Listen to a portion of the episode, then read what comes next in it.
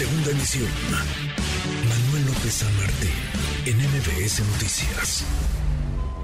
Análisis, propuestas, polémica. El futuro del país comienza aquí. Debate. Rumbo al 2024.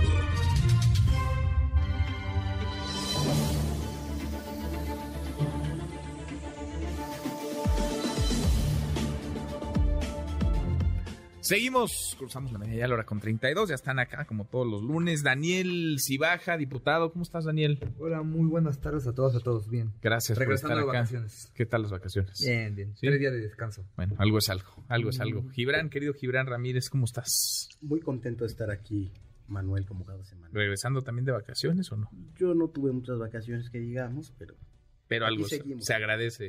igual que tú, que, que te veías muy solito la semana pasada, Aquí estamos. sin colaboradores, pero ahí al pie del cañón, así andamos. Aquí estamos, al pie del cañón. Adrián Velázquez, Adrián, ¿cómo estás? ¿Qué tal, Manuel? ¿Cómo están todos en el estudio? ¿Tú sigues de vacaciones, Adrián, o no? Más o menos, más o menos. Más o menos, bueno, ya. Con ganas de regresar o no, muchas ganas, pero Sí. en camino al, al regreso. Oigan, a ver, las paradas electorales de este 2023, Coahuila y Estado de México, arrancaron ya las campañas, hay fechas para los debates, pero parece que, no sé, tú traes el pulso del Estado de México, Daniel, no sé si se, si se entusiasmando demasiado la gente, no sé si haya demasiada efervescencia o si más bien todo está, digamos, apuntando hacia lo que podría venir en 2024. ¿Cómo ves tú la contienda? No, bueno, me parece que ha sido la contienda que más foco tiene, como lo hemos dicho en este espacio, por el electorado que representa, para que los radioescuchas dimensionen. Eh, hay más electorado en el Estado de México que en las seis gobernaturas que se eligieron hace un año. Esa es la dimensión, eso es el nivel de importancia político, eh, social de esta elección. Yo veo a la gente muy entusiasmada. Yo creo que, contrario a lo que los mismos partidos están haciendo, la gente, al menos eh, ahora que he tenido oportunidad de ir a algunos eventos, veo que la gente está rebasada, está rebasando a los partidos políticos. Me parece que eso es fundamental, eso es importante, eso habla, habla bien de nuestra, de nuestra democracia. Y en función de eso, pues hay que esperar, ¿no? Ya, se, ya vendrán los debates. vendrán- ¿Sí va a haber debates Sí, en el sí va a haber debates. Pero debates, debates, Bueno, está por definirse las reglas. el formato. Me parece que la estrategia de la maestra de fin de la semana pasada sal- es, es buena, ¿no? Sale a dar su plan de gobierno, a mostrar que es una política capaz, que puede entregar resultados, porque prácticamente, Manuel, como pasa en este tipo de elecciones, pues ha sido una elección totalmente la campaña y la campaña B, ¿no? La campaña, pues muy soft, muy buena onda, pero la campaña B, pues puro fake news, puro guerra sucia, llamadas en las noches, hackeos de celulares. Eh, hay que ver hasta dónde llega esta, esta situación, pero yo por el momento veo que hay un ambiente eh, muy, muy cálido en el Estado de México y muy politizado de la gente. Esperemos que suceda, ¿no? Eh, también, como lo he dicho en este espacio, no hay que cantar victoria, porque justo eso pasó en el 21 aquí en la ciudad, ¿no? Decían que ya todo estaba definido y cuando el voto switcher, como se le dice, sale a votar y se posiciona, puede hacer cambiar las elecciones. Las campañas sí importan. Yo también te soy honesto, no veo ese ambiente en el Estado de México, no veo a la ¿Sigues viendo ciudadanía. muy arriba del Sí, sí, sí, sí, sí. Sí, sobre todo porque ¿Cuántos ya puntos arriba? Más de 10 puntos. Y porque esta campaña que- negra que le han aventado, pues ya, ya, ya no le merma, ya la maestra, pues la gente, la gente la siente cercana, la gente la quiere. Yo siempre he dicho que la maestra tiene una virtud. Justo lo que la critican la clase política es lo que ama la gente. La gente quiere ver a los políticos normales, comunes y corrientes, como es uno. Y la maestra en ese aspecto lleva de gane, ¿no? A pesar de que dicen que ahora le sacaron un chisme, ¿no? De que trae bolsas carísimas y que este se roba dinero. Pues mira, eh, la maestra vive en la misma casa de siempre, ahí empezó su campaña, es una mujer honesta, trabajadora. eh, me parece que los resultados hablan por sí solos. Con mucha experiencia, Manuel, fíjate, mucha gente le critica eso y la maestra ya fue diputada. Ganó cuando nadie en Morena ganaba. Ganó cuando Morena no existía, Movimiento Ciudadano de presidenta municipal, luego ganó de senadora, le ganó Alejandra del Moral y luego fue secretaria de Educación y también fue delegada del Bienestar. Entonces, pues ahí va, ahí va la campaña, ojalá siga en ese tono, ojalá siga en el tono eh, pues de propuestas, más descalificaciones. Lo veo difícil porque se va a recrudecer, ¿eh? Platicamos aquí fuera del aire que el PRI es falso de esta idea de que ya entregó y esta falsa sensación. Yo creo que el PRI va a apretar el grupo Atlacomulco prácticamente si pierde el Estado de México se pregunta qué pasaría con el PRI prácticamente estaría a nada de pues ya se quedarían muy, muy con chiquitos. Un, con, un, con un estado gobernando y en muchos estados ya han perdido el registro. Entonces se va a poner interesante. Bueno, así la contienda. A ver, en el Estado de México, ¿tú cómo la ves, Gibran? Ahí y en Coahuila, donde la película es otra. Yo creo que al PRI no le importa si pierden el Estado de México, a diferencia de lo que dice Daniel.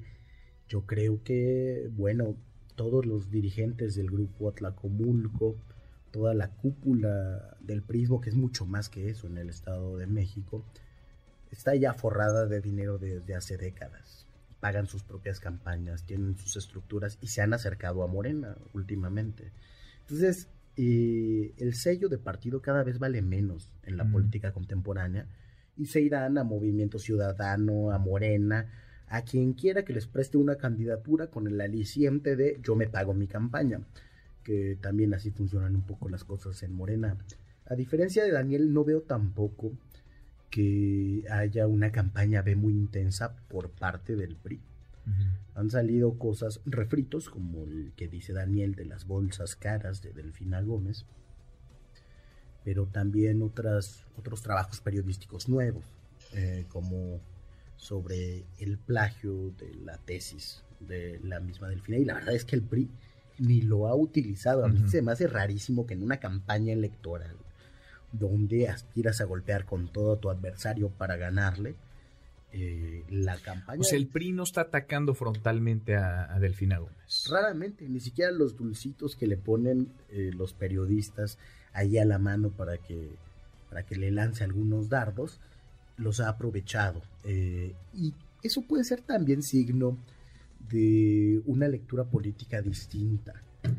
Las campañas B alejan a la gente de la participación. Mm. No lo llevan a votar por uno, lo llevan a no votar. Mm. Y quizá entonces la lectura es distinta. Si el PRI y la alianza le están apostando a la clase media, pues lo que menos les conviene es ese ambiente más polarizado donde se aleja a todos los electores que no están altamente politizados.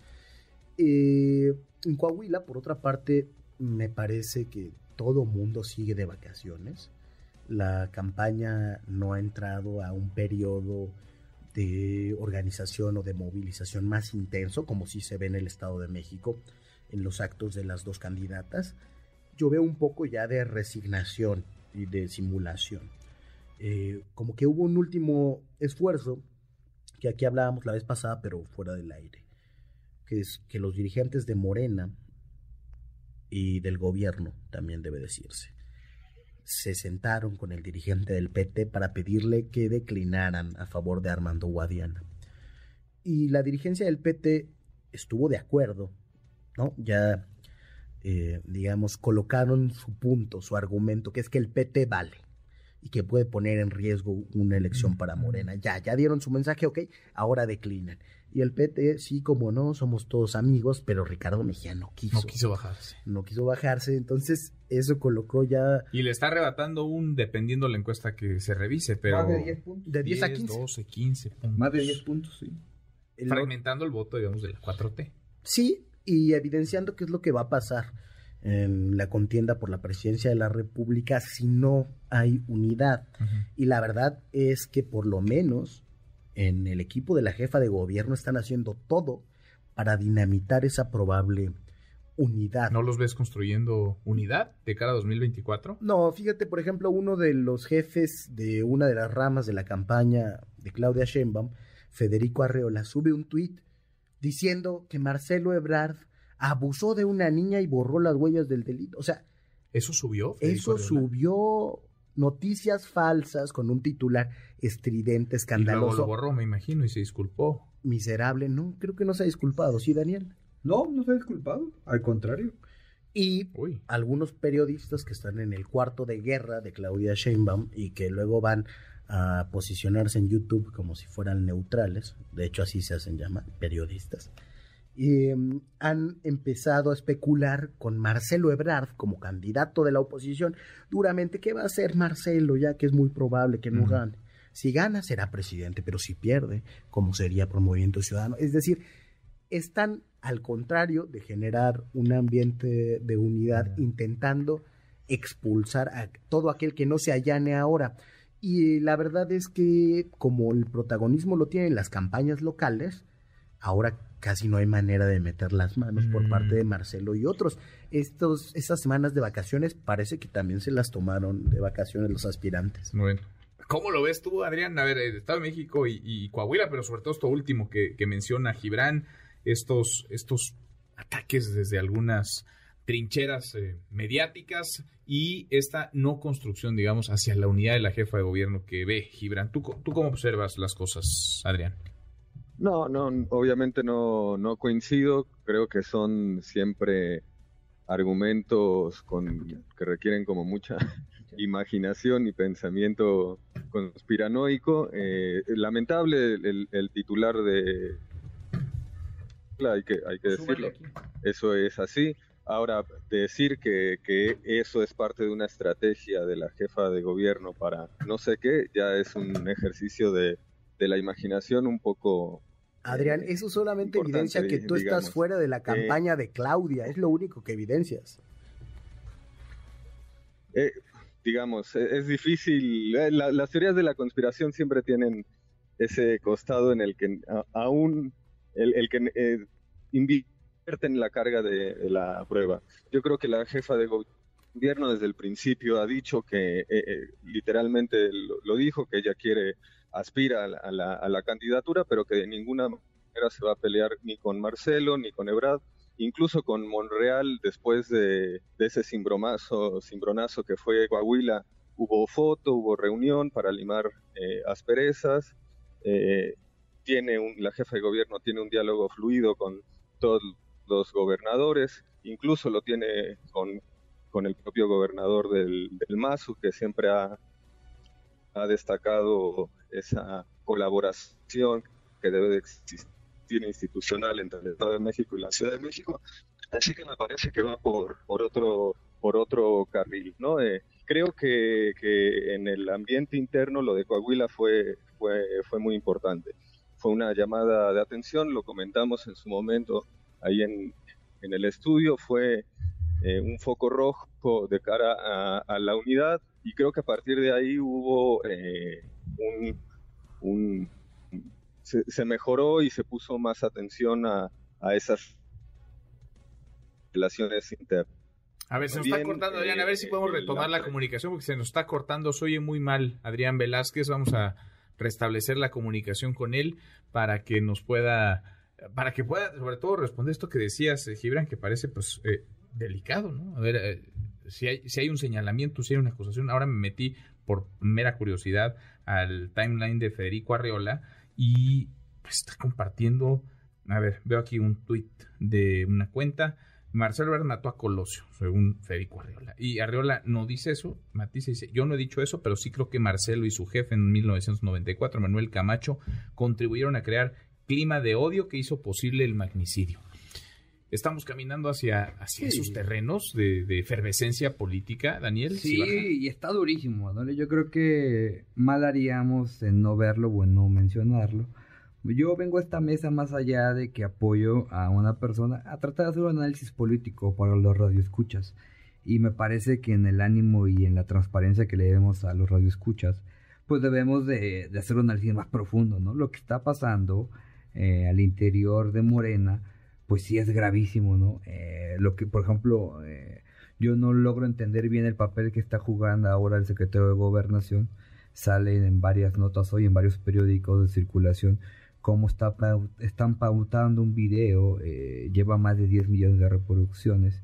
Yo ahorita me metí a ver ese video, se ve que es pura pauta porque la gente ni, ni interactúa con él donde ya el secretario de gobernación ya le manda descalificaciones directas a la jefa de gobierno, por ejemplo, ¿no? Respondiendo a ese, a ese tema que decía Gibran.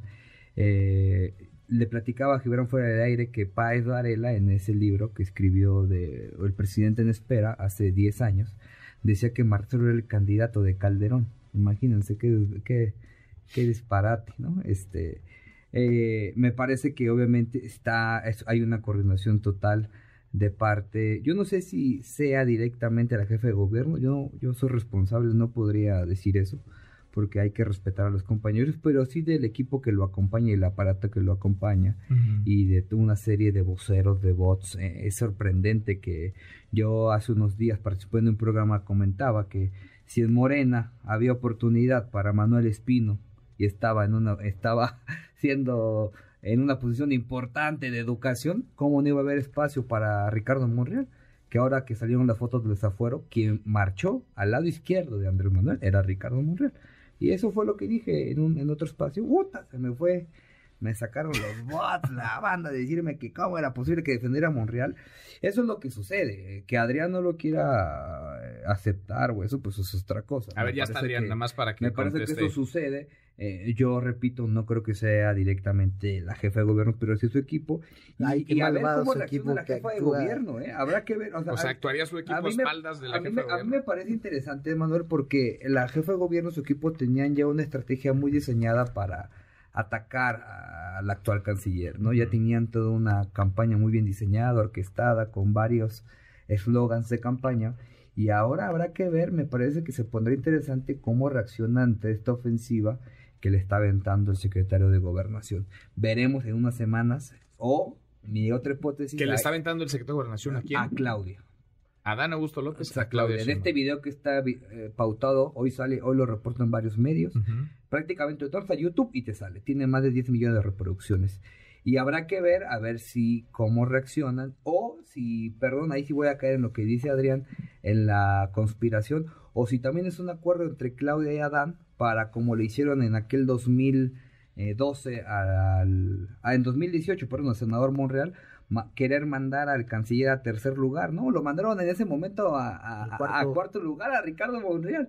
Puede ser que sea una estrategia también entre ellos dos eh, porque si es una ofensiva muy agresiva, veamos qué opinan al respecto los compañeros y la reacción. A ver, déjame que conteste Adrián, Pero ahí porque está la nota, estoy viendo la nota aquí de Federico Arreola, Ebrard abusa de una niña, borra las huellas del delito, la ambición vulgar de Marcelo Ebrard ya rebasa todos los límites de la moral y la decencia. Eso, eso dice, eso escribe eh, Arreola, Federico Arreola. Adrián, se nos cortaba, a ver, eh, lo dicho por, por Gibran y por Daniel. Creo que ahí suena mejor. No, mira, mm, eh, nosotros no nos hacemos bolas con, con ese tipo de, pleitos, porque también estamos acá por, por una manera de entender la política diferente, lejos del, del golpeteo, la política sirve para transformarle la vida a la gente. O sea, tú descartas, no hay golpeteo de Claudia Sheinbaum ni su equipo, ni contra Dan Augusto López, ni contra el canciller Marcelo Ebrard, ni contra Ricardo Monreal. Imagínate la historieta que te acaba de contar Daniel, en el cual Claudia se pone de acuerdo con Adán Augusto para que éste le haga una guerra sucia para bajar a tercer lugar al canciller. La verdad que tiene poco sentido. Yo eh, siempre, y en, la mesa ha estado claro, eh, nuestro trabajo es convocar, el discurso del presidente del 18 de marzo fue muy claro, no se trata solo de ganar, sino de mantener la unidad y de construir una, una mayoría para el 2024 porque se necesita otro gobierno de transformación profunda, para lo cual se requiere no solo eh, ganar, no solo conservar la unidad, sino que se requiere tener mayoría en la Cámara para hacer eh, las reformas eh, necesarias. Mantener la unidad, dice Adrián Gibran. Y yo creo que, que es si uno ve las acciones de la jefa de gobierno, es intachable en ese aspecto. ¿En ¿no? el de la unidad? Ha, ha, enfatizado siempre que ella no se va a pelear con nadie, que aspira a la candidatura pero que si no le toca estará Bueno, hasta le ofreció, le ofreció invitar a su gabinete, ¿no? A, Marcelo Ebrard hace, Por supuesto, hace algunas semanas. es un debate interno. le decía, le dijo Marcelo Ebrard, a ver si podemos recuperar ese, ese audio, la soberbia. El, audio de, de, Marcelo Ebrard cuando le preguntan sobre esta declaración de Claudia Sheinbaum invitándolo a su gabinete en una presentación de su libro. Pero, a ver, Gibran, ¿abona o no abona la unidad? ¿Construye o no construye en ese, en ese camino, en el de la unidad? No, lo único que están construyendo es eh, un entorno de simulación y de hipocresía. Ahora resulta que Adrián nos vaya a dar cuenta la verdadera realidad del equipo de Claudia y que probablemente Adrián pesa más que Federico Arreola en ese cuarto de guerra, pese a que a SDP Noticias le den contratitos y contratotes desde la jefatura de gobierno, eh, ha sido favorecido como en todos los exenios se favorece de manera discrecional a diferentes medios de comunicación con los cuales hay estrategias de coordinación. Eso es normal y nadie se debe de chupar el dedo. Entonces, eh, creo que pensar que todas estas estrategias se realizan al margen de la jefa de gobierno o sin su aprobación, eh, solo puede hacerse con una tremenda candidez o ignorancia del entorno político de la jefa de gobierno. Incluso el consultor español que contrató, Antonio Gutiérrez Rubí, eh, aconsejó empezar desde diciembre pasado una campaña B muy fuerte, sobre todo en una primera etapa contra Ricardo Monreal y Marcelo Ebrard, y en una segunda etapa contra Marcelo Ebrard nada más. Y eso se ha ido Ese consultor contratado por Claudia Sheinbaum, por, el equipo la jefa de gobierno. Que le paga 600 mil pesos al mes, ¿no? Eso lo declaró. Eh, Algo así. Negaron que fuera al mes, dijeron que había sido todo el contrato, porque pues se les filtró. Ya habrán buscado otras maneras de pagarle como se hace generalmente en la consultoría política.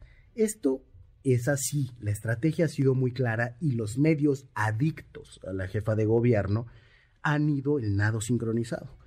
Sería muy raro que tuvieran su propia estrategia al margen de su candidata. A ver, déjame escuchar lo que vamos a escucharlo si les parece. Le preguntan a Marcelo Ebrard sobre esta oferta de Claudia Sheinbaum de que se sumara a su gabinete en caso de que ella ganara y fuera presidenta. Así contestaba Ebrard hace un par de semanas.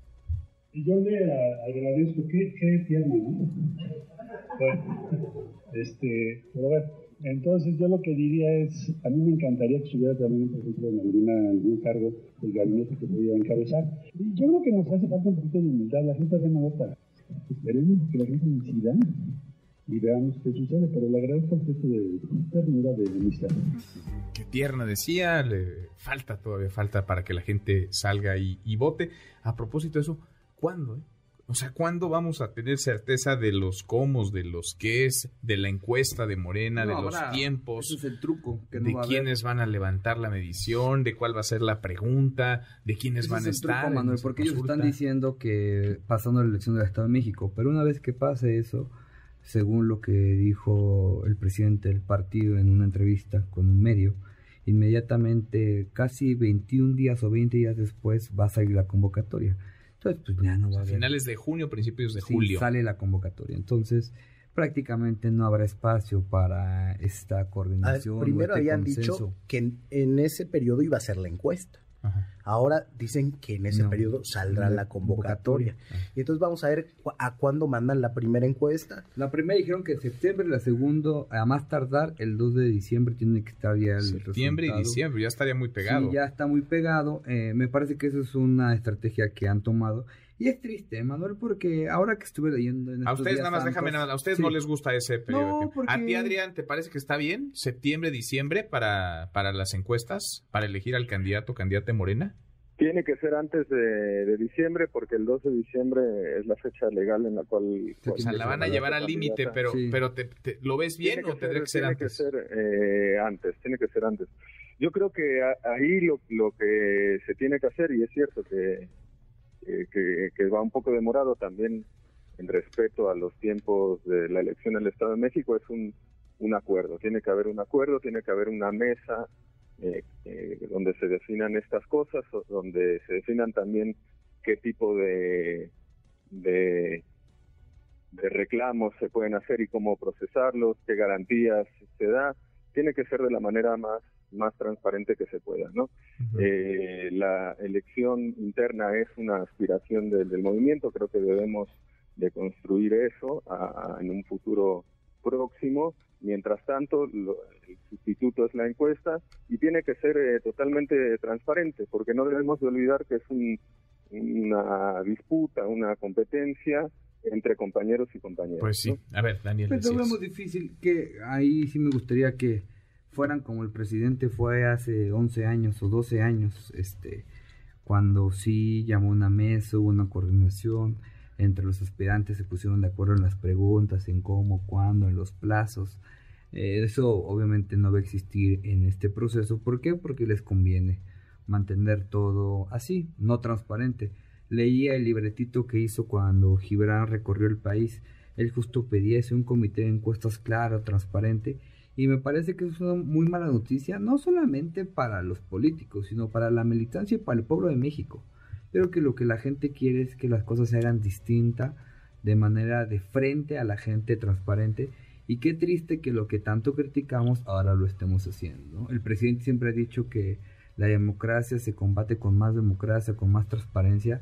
Y sí habla mal de nuestro partido que este proceso no se dio. Dijeron, Manuel, que iban a instalar la mesa en, en, en enero, luego en febrero, y luego tenemos información nosotros, no es oficial, pero sí extraoficial, que nos la dijeron de manera personal, que nunca se va a instalar la mesa. ¿Nunca? Nunca. A ver, pero es, esto es mentira sobre mentira, porque cuando se hizo aquel desayuno famoso en el Estado de México, eh, previo a un mitin en el que estuvieron Adán Augusto y Marcelo Ebrard, se prometió por parte de Adán Augusto, del vocero de la presidencia de la República y del presidente del partido, que el año pasado se iba a instalar una mesa política.